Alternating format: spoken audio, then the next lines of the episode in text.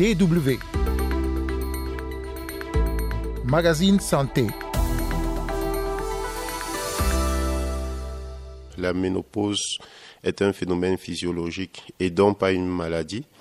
C'est une autre période de la vie de la femme qui peut être greffée de, certains effets secondaires. Vous l'avez compris, dans ce numéro du magazine Santé sera question de la ménopause avec les explications du docteur Simon Pierre Njindam Chungi, gynécologue à l'hôpital régional de Yagua au Cameroun que vous venez d'entendre, vous écouterez également des témoignages de femmes.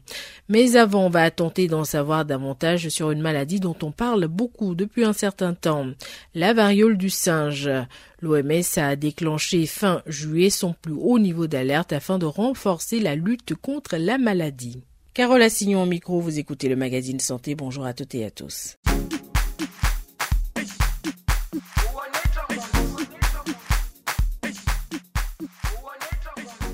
Depuis le mois de mai, on parle de plus en plus d'elle. La variole du singe a été signalée dans près de 90 pays avec plus de 31 000 cas recensés.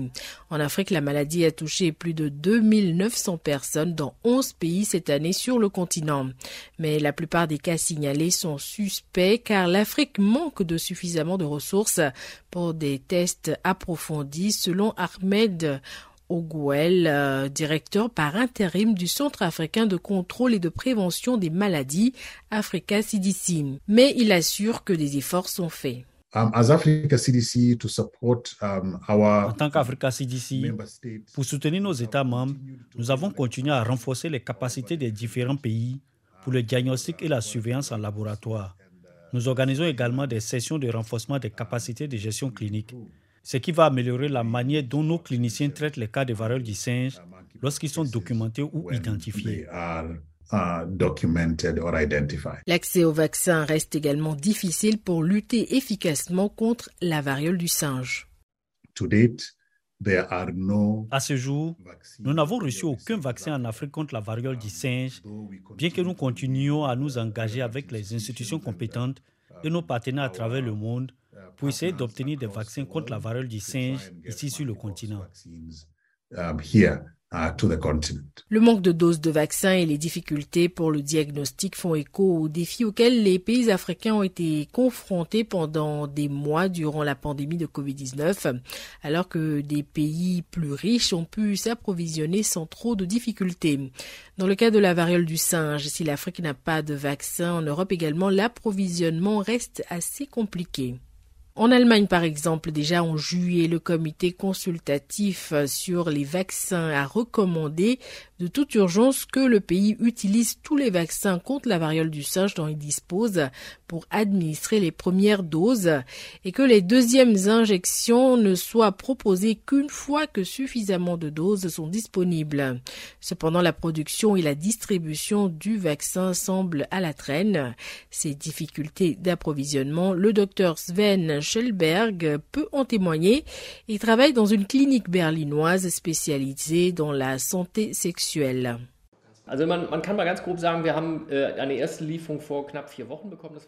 sexuelle. Nous avons reçu une première livraison il y a environ euh, un mois, un peu moins de quatre semaines. C'était 300 doses de vaccin. Cela ne semble pas si mal, mais nous, nous sommes spécialisés dans la santé sexuelle et nous avons environ 1500 patients qu'il faudrait vacciner.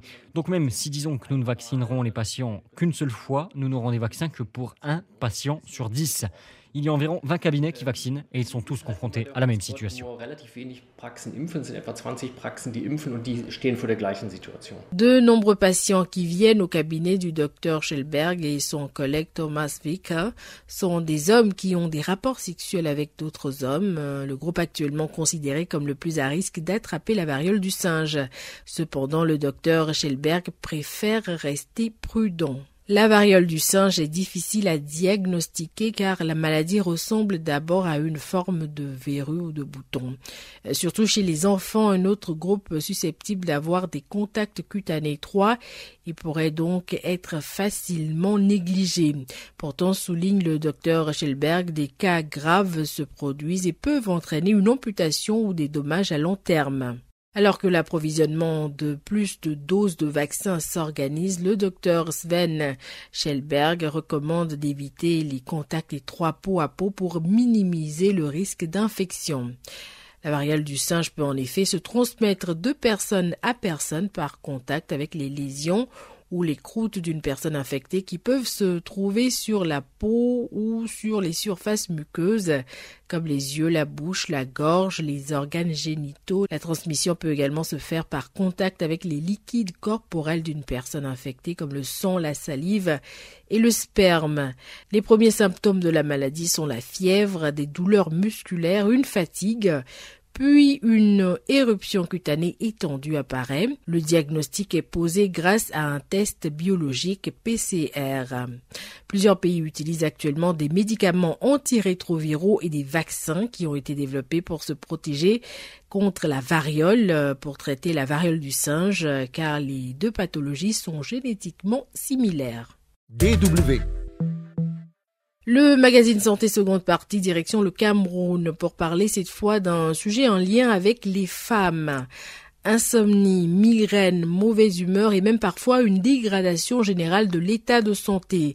La ménopause n'est pas de tout repos pour certaines femmes qui vivent parfois un véritable enfer quand arrive cette période. La ménopause, qu'est-ce que c'est et comment certaines femmes vivent-elles cette période? Explications et témoignages dans ce reportage de notre correspondant au Cameroun, Henri Fotso.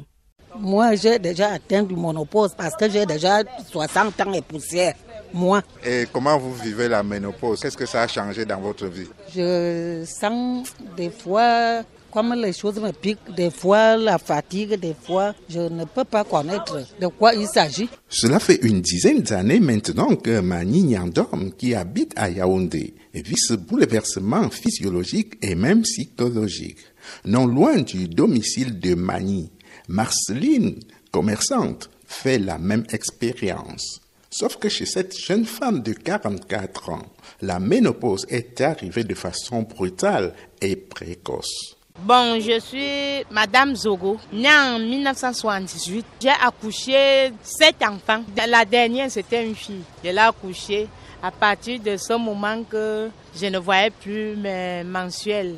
Et je suis tombée malade, mais je ne savais pas comme c'était ma première fois. Ce sont d'autres femmes qui m'expliquaient que c'était ça. Il y a d'autres femmes que ça fait grossir. Pour moi, c'était une maladie terrible que je ne connaissais pas le nom de ça. Cette période qui correspond à l'arrêt définitif des menstruations concerne toutes les femmes. Comme Mani Nyandom et Marceline Zogo. Clarisse, qui est commerçante, entre vraisemblablement dans ses années de ménopause, alors qu'elle veut encore un enfant.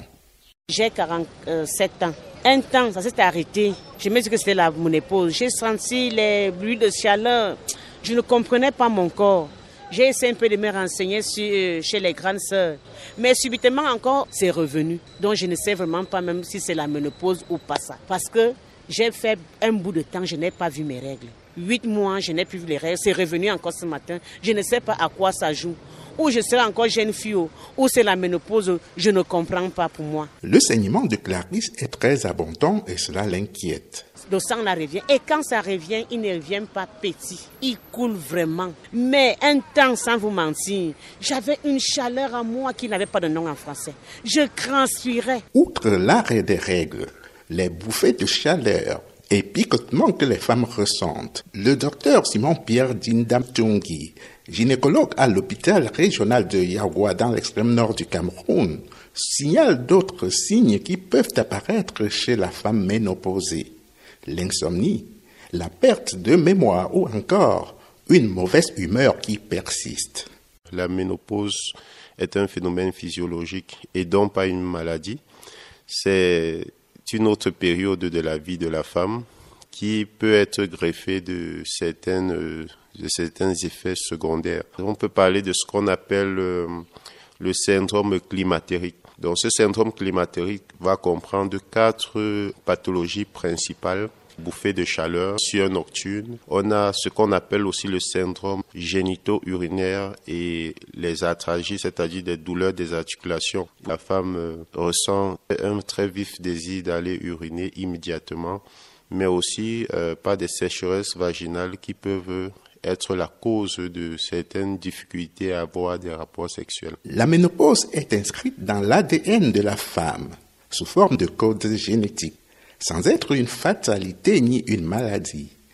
Le regard de certains hommes et même des jeunes femmes sur la femme ménopausée, surtout celle qui n'a pas eu la chance de procréer, est parfois discriminatoire. Avoir une femme déjà ménopausée, bon, ça ne marche pas parce que on a besoin des enfants. Donc, euh, pour une femme ménopausée, pour moi, ça ne passe pas. Le fait d'être ménopausée ne me stresse pas encore. Je vais vivre cette période plus tard. En fait, je suis déjà préparée, comme on prépare la retraite. Je n'ai pas peur de la ménopause. Pour le gynécologue Simon Pierre Chungi, la ménopause peut être aussi considérée comme une période de libération des soucis des prémenstruations, les douleurs du bas-ventre, des effets gastro-intestinaux et des céphalées chez beaucoup de femmes. Le médecin soutient qu'on pourrait bien vivre sa ménopause en observant une hygiène alimentaire, en vivant dans un milieu aéré et assez frais, en évitant de prendre trop de café et trop d'épices et en portant des vêtements adaptés, c'est-à-dire pas trop serrés, pas trop amples pour soulager des malaises. Henri Fotso, Nous arrivons déjà à la fin de ce numéro du magazine Santé que vous pouvez écouter ou réécouter sur notre site internet www.com français dans la rubrique podcast. Merci pour l'écoute et rendez-vous la semaine prochaine pour un nouveau numéro.